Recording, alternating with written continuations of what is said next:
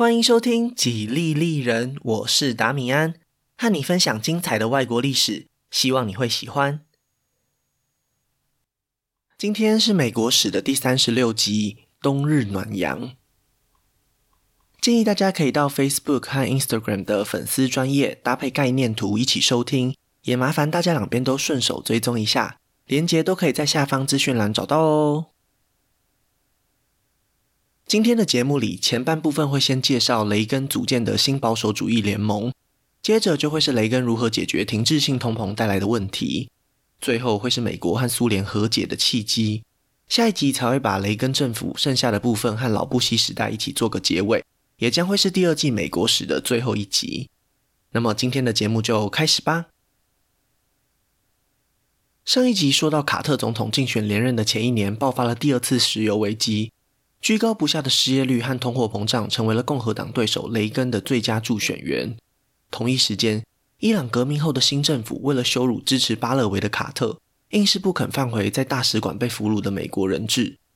国内普遍都认为总统并没有尽到保护国民的责任，再一次重创了卡特政府的形象。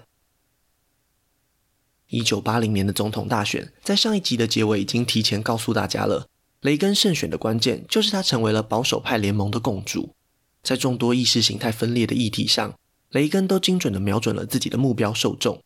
他很清楚哪些群众本来就和共和党性质相去甚远，像是黑人族群、学术文化精英，他们说什么都不可能会投给自己，那当然也就没有争取的必要了。相反的，其他分布在社会里的白人选民就会是争取支持的重要目标。这个被雷根收编的保守派联盟，主要的成员有四种：反共立场强硬的爱国主义者，因为政府支持民权运动而感到不满的白人劳工，守护传统价值的宗教保守派，最后是希望降低政府干预的经济自由主义者。如果要理解被称作雷根时代的一九八零年代，就必须理解这个保守派联盟到底是如何形成的。首先是反共立场强硬的爱国主义者。自从尼克森上台以后，负责外交事务的季辛吉就建立了一个以和解为目的的战略方针。然而，共和党内还是许多人反对这种做法。他们认为，这种和解只能带来表面上的和平，根本的问题还是在意识形态上美苏两国的对立。只要共产阵营一天没有垮台，就不会有真正的和平。到了一九七五年，美国人惊讶地发现，虽然苏联在轰炸机和核弹头的数量上落后美国。但是他们在布里兹涅夫的领导之下，洲际弹道飞弹的数量竟然已经成长到了美军的一点五倍。美国人实在很难说服自己，这是和平到来前会看到的现象。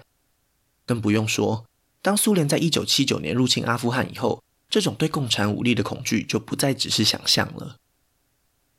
一直以来，雷根在外交事务都是抱持着比较鹰派的看法。过去他也曾经支持共和党鹰派的高华德竞选总统。所以他能够吸引到这些反共人士的支持，一点也不让人意外。雷根向他们承诺，在当选总统以后，将会大幅度增加军事支出，努力向国会争取更多预算，算是巩固了这一部分的选票。第二种会支持雷根的，是对联邦政府不满的白人劳工。上一集介绍的停滞性通膨当然扮演了重要的角色，因为在经济恶化或是发生危机时，社会基层的民众一直都是受伤最严重的那一群。不过，他们对联邦政府的不满可不仅限于经济层面而已。真正激怒他们的是可以追溯到一九六零年代开始的民权运动。一开始，他们其实并不反对结束种族隔离，毕竟那主要都是发生在美国南方的现象。如果只有一九六四年的民权法案以及一九六五年的选举权法案，对北方的白人劳工来说，基本上没有什么影响。不过，民权运动并没有停在一九六五年。因为被社会歧视已久的黑人族群终于找到了一个宣泄的出口，当然会尽全力把握这一次机会。民权运动后续造成的影响扩大到了全国各地，终于还是影响到了北方的白人族群。具体来说，让白人劳工愤怒的是最高法院裁定的强制搭乘校车规定。这件事情是这样的：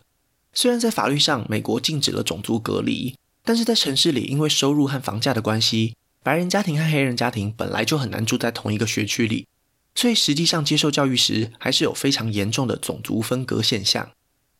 对大法官们来说，要解决这个问题，就必须重新划分学区，让白人和黑人学童都更平均地分配到每一所公立学校当中。但是交通就是一个大问题了。如果按照这种分配方式，许多孩童上学时就必须花更多的交通时间，所以最后的结果就是强制让所有的学生都一起搭乘校车，借此达到种族融合的目的。这样的做法让白人家庭非常愤怒，他们认为政府这种强势介入的方式侵害到了他们选择学区的权利，所以当他们发现这种规定仅限于大城市的辖区时，立刻就决定搬离市区，形成了被称为“白人大逃亡”的郊区化现象。当然，真的能够搬家的都是经济条件比较好的家庭，在他们离开城市以后，明显的影响到了城市的发展。因为城市建设最重要的还是经费，当这些经济能力比较好的家庭搬走以后，税收也跟着大幅下降，城市里的学童就只能接受品质较差的教学资源，结果就形成了恶性循环。城市里越来越穷，生活品质也越来越差，再也不可能吸引到社会经济地位较高的市民了。那些逃不走的白人劳工家庭对这种社会现象非常愤怒，他们将这种不满投射到了联邦政府的身上。在他们眼中，这一切都是民权运动带来的副作用。更不用说，当他们发现黑人族群在求学时竟然获得加分和保障名额时，有多么愤怒了。力争上游的美国梦，一直以来都是这些白人劳工阶级内心深处的信仰。如今一切都变了，这种反向歧视对他们来说就是美国梦里最大的污点。为了消除这些污点，白人劳工阶级选择了雷根来当他们的清洁工。第三种雷根的支持者就是守护传统价值的宗教保守派。这件事也要从一九六零年代开始说起。当时伴随着民权运动兴起的，还有性解放运动，其中包含了女权团体和同性恋团体等等。这些社会运动虽然蓬勃发展，慢慢被新时代的学生和年轻族群给接受，但是也刺激到了价值观保守的民众。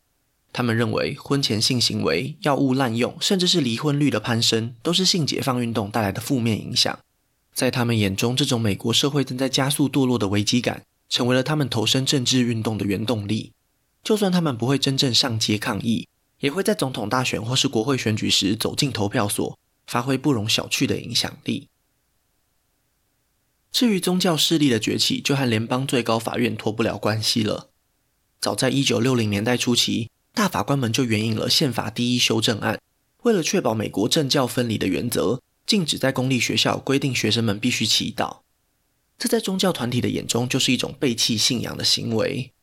到了一九七三年，最高法院审理的罗诉韦德案更进一步的激怒了宗教界人士，因为在传统的基督教精神里，堕胎一直都是被强烈禁止的。各州将堕胎认定为非法，也是建立在这种传统的基督教价值观之上。如今竟然被几位不能代表民意的大法官给推翻，实在是让他们难以忍受。在这件事情以后，宗教团体认清了一个现实：他们过去消极退缩的态度，并没有办法替他们阻止这一切发生。只有将虔诚的信仰转化为实际的政治影响力，才能够捍卫传统的基督教价值。具体的做法就是开始影响大大小小的选举，从地方层级一直到国会，甚至是总统大选，他们都必须更加积极主动。一时之间，他们全部都站了出来，而且是全美各地普遍发生的现象。来自南方的浸信会和北方的福音教派都同样反对堕胎以及同性恋，他们成为了雷根最忠实的支持者。除此之外，天主教徒也加入了雷根的新阵营。在南北战争后一百多年的历史里，这些来自爱尔兰、意大利或是东欧的移民，绝大多数都是民主党最铁杆、最忠心的支持者。二十年前，第一位天主教总统甘乃迪也是来自民主党。这种密不可分的关系，终于在雷根的竞选策略下松动了。从此以后，宗教势力更倾向支持共和党，而民主党则走向了更世俗的道路。最后一种雷根的支持者是反对政府介入市场的经济自由主义者。一九七零年代发生的停滞性通膨，让尼克森、福特和卡特这三位前总统都饱受批评。他们在尝试解决经济问题时，有一些明显的共同点。其中一点就是相信政府可以透过公权力去控制价格来对抗通货膨胀。尤其在石油的供应上，联邦政府或多或少都干预了市场。另一方面，他们也没有在减少税收上做出贡献，因为他们都明白这么做可能会让美国政府面临更严重的财政问题。雷根和他们几位都不一样。他在刚开始投入选举时就已经郑重宣布要推动减税计划，因为他打从心底相信这么做是正确的。反正重复过去的做法也没有用，干脆试试看前总统们不敢执行的政策。当然，雷根会敢冒险，并不只是根据他个人的想法。减税计划的背后有着广大的民意支持。一九七八年在加州发起的第十三号提案，就是让雷根愿意推动减税的一剂强心针。当时还在担任州长的他，亲眼目睹了加州人民的表态，超过六成的民众都希望地方政府可以大规模降低财产税。而且不仅如此，这一次的提案也在全美激起了回响，各州陆陆续续也都发起了类似的提案，所以可以说这才是真正民心之所向。在减税的逻辑背后，有一项不可否认的事实，那就是人们对政府逐渐降低的信任感。这一笔钱，不管是当成税收上缴给政府，还是留着自己分配，对民众来说数量都是固定的，但是后续产生的效果却有着天壤之别。当民众认为政府拿到税收之后不能妥善分配，甚至无法有效率的利用时，他们宁可将这些钱留在自己的口袋。所以，雷根愿意将减税当成是最主要的政见时，民众非常明白，就算雷根和过去的总统一样没有办法解决问题，只要他能够确实做到减税，那么生活还是会过得比过去十年还要更舒服自由。就这样，这一批经济上的自由主义者也成为了雷根的支持者。在集结了这四种不同类型的支持者以后，接下来才是雷根真正的考验。选民们的这些身份有时候会重叠，一位住在北方对民权运动不满的白人劳工。可以同时是一位反共的爱国主义者，也是宗教上的保守派。但是如果仔细观察，就会发现这些群体之间还是有着难以消除的矛盾之处。鼓吹小政府的自由主义者认为未来的总统最好什么事也别管，但是拥护家庭传统价值的保守派却希望联邦政府可以透过公权力改善他们认为正在不断向下沉沦的公共道德领域。同样的冲突也发生在外交方针上。共和党内强烈反共的鹰派期待雷根扩大军事支出，从各方面打击来自苏联或是伊斯兰世界的敌人。然而，重视经济发展的政治团体却鼓吹减税，执行更保守的尊节政策，希望这么做可以解决当前最棘手的经济问题。如果整合失败，这些不同类型的保守派内斗都来不及了，哪里还有什么合作的空间？但是，这恰好就是雷根值得花这么一大段篇幅介绍的地方。几乎大部分的美国政治历史学家都同意，雷根就是小罗斯福以后最有领袖魅力的人物。在他的手上，这个保守派的联盟终于还是组建完成，靠的不仅是他优秀的沟通能力，还有一个非常巧妙的连结。雷根打造的蓝图是这样的：首先，在外交上，他是绝对的反共立场。基于这点，他找到了宗教保守派和经济自由主义者都同意的观点。当他强烈谴责共产党的无神论时，安抚了绝大多数的宗教保守派。这一招过去甘乃迪总统就曾经用过。同时，当雷根鼓吹减税和降低政府干预市场时，也将苏联当成是一个另类的招牌。因为共产阵营强烈的计划经济色彩，也象征着政府介入市场时会产生的负面结果。如果不想过上那样的日子，就必须反其道而行。这种模糊的连结让保守派突然产生了一个共同的假想敌。为了避免美国社会走向自己更不愿意看到的方向，只好放下过去对彼此的不满。从此以后，大家都是新保守主义者，都是雷根总统最坚强的后盾。一九八零年的总统大选，雷根拿下了超过九成的选举人票，狠狠地击败了寻求连任的卡特。在就职演说上，雷根向美国民众表示。当前的经济危机里，政府并不是解决问题的办法，政府本身就是问题。在他未来的总统任期里，将会限制政府对市场的干预，尽量只维持保护人民的基本功能，让美国获得更多发挥潜力的空间。对于美国眼前的难题，他相信在上帝的帮助之下，一切都会迎刃而解。这样的演说和一年多前卡特抱怨人民不合作的那一次相比之下，简直是天壤之别。如果真的要说雷根和前总统们有什么不一样，最明显的大概就是他这种乐观的态度了。很多人会拿雷根和小罗斯福相比，就是因为他们两位都在国家陷入经济困难时，带给了民众无比的信心。身为国家领袖，这种姿态虽然只是表面，但也确实对社会产生了难以测量的影响。信心喊话也讲完了，是时候该办正事了。不过就在雷根准备大展身手以前，他就遇上了美国总统难以避免的职业风险了。一九八一年三月，雷根在发表完公开演讲后，正准备返回坐车时，一位民众突然冷不防地冲上来朝他开枪，中枪倒地的总统立刻就被送往医院急救。以他当年七十岁的高龄来说，实在是凶多吉少。不过好在子弹只有穿过肺部，很快就动手术处理完伤口。静养了一个晚上以后，总统就再次出现在媒体面前。雷根康复的速度不仅让医生感到惊讶，也让美国民众再次充满了信心。如果总统都可以大难不死了，那么美国的经济一定也可以的。一九八一年的夏天，在雷根和国会的合作之下，终于推动了复苏减税法，将所得税从最高七成缩减到了最高五成。资产税、遗产税和公司税也都被纳入了删减的范围里，开响了新政府对抗停滞性通膨的第一枪。同时，雷根也决定相信专家。过去卡特总统任命的联准会主席保罗沃克告诉总统，他必须不断提高利率来对抗通膨，这可能会对短期的经济成长造成影响，但是长远来看，这是唯一能够解决通膨的办法。雷根知道这可能会让他的政府面临压力。但是他也相信减税的效果在未来将会抵消掉货币政策带来的影响，最后决定坚定不移地支持联准会的做法。果不其然，在接下来的一年多里，美国经济因为升息产生了严重的副作用。虽然通货膨胀快速下降，但是同时失业率也瞬间飙升到超过百分之十，创下了一九七零年以来的最高纪录。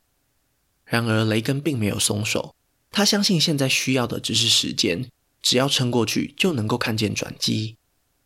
几个月后，事实证明总统的坚持是正确的。不仅通膨没有再次提高，失业率也开始反转向下，一切终于回到了正轨。雷根的减税行动真的替美国带来了什么经济奇迹吗？那倒不见得。更公平一点的说，他可能只是运气比前几任总统更好而已。长达十多年的停滞性通膨本来就不是一时半刻能够解决的大问题。有些经济学家认为，雷根只是刚好碰上了景气循环的周期，在经历多年的谷底以后，本来就会反弹。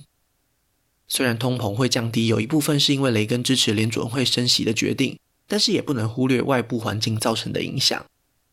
在一九八零年代初期，高油价导致了包括美国在内的世界各国都大幅增产石油。供给过剩的情况，当然立刻就导致了油价的修正。就算石油输出国组织持续减产，也无法扭转这个下跌的趋势。随着油价下跌，各行各业的成本也跟着降低，当然最后通膨的情况就减缓许多。不过从结果上来看，雷根总统让国会减税，又同时让联准会升息的决定，还是十分大胆而有效。就算不能把功劳全部归功于他，也不能否认雷根经济学对复苏带来的效果。只不过，到底影响到什么程度？时至今日，经济学家都还在争论。另外一个减税运动对美国社会的影响就比较没有争议了，那就是增加了美国社会财富不平等的现象。因为减税按照全国民众的收入分配来看，真正受惠的其实是金字塔顶端财务方面最成功的一小群人。这种新时代迎来的是社会上逐渐扩大的贫富差距。本来贫富差距就是资本社会里一个正常的现象。而且是会产生正回馈的现象，富者越富，贫者越贫，在没有人为干预的情况下是无法扭转的。但是雷根的减税行动不仅没有修正这一个趋势，反而还在背后推了一把，造成的深远影响一直延续到了今天。雷根在竞选期间做出的承诺也并不是全部都兑现了，特别是在删减政府支出这一部分。虽然在一九八一年五月，也就是通过减税法案前，雷根曾经试着要动刀砍掉退休人员的福利预算，但是他几乎是立刻就遭到了国会跨党派的反击。雷根也是个聪明人，他很快就意识到，社会福利是一个难以撼动的领域。一旦人们开始习惯这些政府提供的资源，要再收回去就不是这么简单的事情了。不只是直接受到影响的退休高龄族群，就连他们年轻的孩子们也希望政府可以继续协助照顾这些长辈。从现实层面来看，控制预算的众议员都来自地方的各个选区，直接面临了来自民众的压力，怎么可能放弃自己的政治生命去支持总统呢？雷根终于明白，这么做只会得罪一大群选民，但是却几乎不会得到任何喝彩。就算真的让国家财政更健康，也没有人会因此感谢你，还不如先维持现状，将重心都放在更重要的减税议题上。这也是雷根在政治上比卡特更优秀的地方。他非常明白事情的轻重缓急。在执政的第一年，雷根关心的除了减税、减税还是减税。在经济上达到小政府的理想，还得先缓一缓。既然社会福利支出不能砍，那么军事国防支出呢？开什么玩笑！原本的规划就是要删减社会福利支出，并且同时扩大军事支出，最后怎么能够反过来砍掉国防预算呢？雷根在当州长时就发现，虽然美国拥有许多攻击性的武器，但是在防御自己的国土这方面，竟然脆弱得不得了。唯一能够保护自己不受到攻击的方法，就是透过强大的武力威胁潜在的敌人。要是你敢动手，我也能够展开最可怕的报复。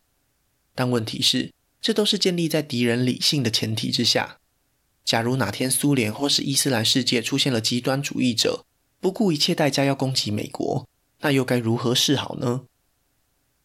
于是雷根提出了战略性防御计划。他的构想是这样的：如果美国在太空领域获得技术上的领先，也许可以透过人造卫星布置镭射激光武器，这样一来就能够在苏联发射飞弹时，提前在大气层上方拦截，就算真的爆炸，也不会直接影响到地表上的人们，从而根除掉核子武器的威胁。过去的恐怖平衡对美国来说，当然就不恐怖，也一点都不平衡了。那将是一个美国独霸全世界的军事领先。镭射、太空装置、电磁炮等等，这些天马行空的名词，很快就让这个计划有了更广为人知的称号，和卢卡斯影业那部脍炙人口的科幻片同名《星际大战计划》。虽然听起来非常不切实际，但是和国会几次成功的合作，最后还是让雷根顺利获得了立法部门的支持。接下来的几年之内，雷根政府只能用大撒币来形容，甚至有许多批评者认为，之所以雷根时代里经济可以稳定成长，主要原因根本就是他比前三位总统更会花钱，才不是减税带来的影响。就连政府内部也有许多人对雷根这种毫无节制的挥霍感到困惑。最后，他们得到了一个结论：这其实是一个更长远的反共计划。雷根已经意识到，共产阵营的经济正在濒临崩溃。最根本的原因，当然就是领导阶层穷兵黩武的计划。在赫鲁雪夫以后，每一位苏联领导人都醉心于军备竞赛。如果美国态度软化，也许苏联就不会花那么多钱在搞军火工业，反而会让苏联能够更长远的发展下去。这并不是雷根所乐见的现象，所以他才决定透过这种方式去削弱本来就已经脆弱的苏联经济。这个计划说的倒是很漂亮。但是回到当时，可以说是八字都还没有一撇。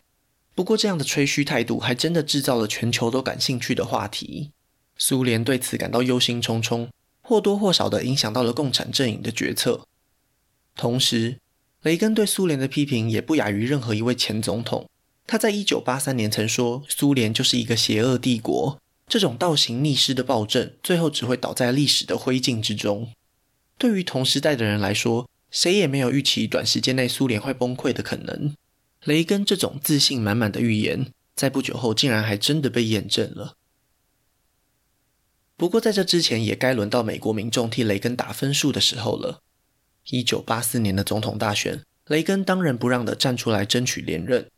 民主党对手和他相比之下，可以说是一点胜算也没有，只能牢牢地抓紧黑人族群和各种社会运动的团体，希望不要输得太难看就好。雷根的执政风格让他在接受到批评时总是能够四两拨千斤，而且最后选民也会原谅他所犯下的错误，这让他获得了一个“不粘锅总统”的称号。这样的结果就是，民众只会凭感觉来评价这位光鲜亮丽的政治人物。确实，在一九八四年，人民的感觉非常良好，他们不需要理解美国经济背后复杂的因素，他们只需要扪心自问：生活是否过得比四年前更好了？这个答案是肯定的。当然，雷根的连任也只差一个投票的程序了。当开票的结果出炉时，雷根获得了比四年前更多的选票，在五百三十八张选举人票当中，斩获了五百二十五张，至今这个记录都还没有被打破。经济复苏的果实实在太甜美，这让雷根更有勇气去推动进一步的减税计划。唯一能够安慰民主党的，只有在众议院里的多数席次而已。而这对雷根来说并不是一个大问题。他知道如何和国会合作。那为什么雷根会在这一年的总统大选里获得近乎完美的胜利呢？除了民众看见经济的改善以外，人口结构变化也是非常重要的因素。当年战后婴儿潮的那一群人，虽然在年轻时曾经是离经叛道而有活力的理想主义者，但是到了一九八零年代，他们已经成家立业，肩上背负着更多的责任。这种身份上的转变，也让他们的价值观趋于保守。这样的一群人占了一九八四年里投票人口的四成，也难怪新保守主义的雷根对他们来说是那么自然的选择了。雷根在四年前组建的保守派大联盟依然存在，只不过严格来说，总统只满足了反共爱国主义者和经济自由主义者的期待而已。另外两种类型的支持者可以说是被忽略了。首先是对民权运动不满的白人劳工选民，虽然他们的经济生活获得改善。但是雷根发现，要逆转民权运动对黑人族群的照顾是非常困难的。不管是在企业界还是在教育界，保障名额等措施都还是很受到欢迎。这并不是靠公权力可以强迫改变的。再来是宗教保守派，虽然在当州长时，雷根非常喜欢发表反对堕胎的演讲，毫不担心和自由主义者正面对决，但是在成为总统以后，他的眼里只有国防和经济，其他议题他根本不想浪费时间去讨论。关于反对堕胎的演讲更是一次都没有，最后就连恢复公立学校必须祈祷的修正案也没有通过。宗教保守派期望的改变一个都没有发生。然而，当这些失望的支持者拿起选票时，他们也无奈地发现，雷根已经是最接近他们理想的候选人了。最后也只好含泪盖下去。在第二个任期里，随着经济稳健成长，雷根也逐渐将重心转移到外交领域。他的运气非常好，因为苏联内部在这个时候也出现了一个巨大的转变。自从1982年布里兹涅夫踏进棺材以后，接连几位苏联的领导人年纪也都很大，所以一个接着一个在上台不久后过世。这种频繁更换领导人的状况让共产阵营非常不安。最后，他们决定改变做法，选出了一位苏联历史上最年轻的领导人，他的名字叫做戈巴契夫。一九八五年，他接管苏联时年仅五十四岁，足足比雷根还小了二十岁左右。这样的年纪让他和过去的领导人有着思想上根本的差别。他更在意苏联人民的日常经济生活，而不是在世界舞台上令人恐惧的权威。现实环境对苏联也并不理想，就如同雷根政府所预测的，苏联经济还在持续恶化，大规模的军事支出一直都是无法解决的问题。但是到了一九八零年代，一切又更严重了。苏联最重要的经济来源其实是输出石油。美国之所以可以脱离通膨，其中一个很重要的原因就是油价趋于稳定。所以当国际油价下跌时，对苏联的收入就产生了巨大的打击。更糟糕的是，他们在一九七九年入侵阿富汗的决定，基本上可以说是一个悲剧，就像是共产阵营版本的越战，无法取得决定性的胜利，但又不肯丢脸的离开。这种状况让苏联的经济面临了难以忽视的压力。戈巴契夫知道他必须做些改变，尤其在雷根搞出什么新战计划以后，雷根也敏锐地察觉到了这位新对手的意图，随即派出外交代表展开协商，终于敲定了在日内瓦的第一次领袖会议。在初次交手以后，雷根确定了和解是一条可行的道路，所以一年以后又在冰岛上第二次和戈巴契夫展开外交会面。这一次，雷根又更大胆了一些。当他提出要和苏联一起废除核武时，所有人都吓了一跳，就连美方的幕僚也都不敢置信。因为如果少了核武，其实苏联的军力还是在美国之上，狮子又怎么会拔掉自己的尖牙利爪呢？戈巴契夫在惊讶之余，决定进一步讨价还价，希望美国总统可以放弃他钟爱的星战计划。然而，出于某种对防御性武器的坚持，雷根拒绝了，这是美苏两国在历史上最接近废除核武的一次，最后竟然因为一个根本就不会实践的计划而告吹，实在是非常可惜。尽管如此，国际政治上还是出现了一个明显的转机，共产阵营内部越来越巨大的改革压力，将会替美国争取到更多的谈判筹码，同一时间也迫使苏联更进一步做出让步。当一九八七年雷根第一次前往西柏林发表演讲时，他向戈巴契夫的喊话也更有说服力。如果你追求和平，就向世界敞开大门吧，戈巴契夫先生。如果你希望让苏联和东欧获得繁荣，就推倒这堵墙吧。两年后，那道象征着冷战对抗的柏林围墙终于倒下了。那今天的故事就先分享到这里，下一集我会继续分享更多属于美国的故事。如果喜欢我的节目，可以顺手按下关注或追踪，也拜托大家到 Apple Podcast 和 Spotify 帮我评分留言，这会对节目有很大的帮助。另外，如果想要透过行动支持我继续制作节目，在下方资讯栏也可以找到小额赞助的连结哦。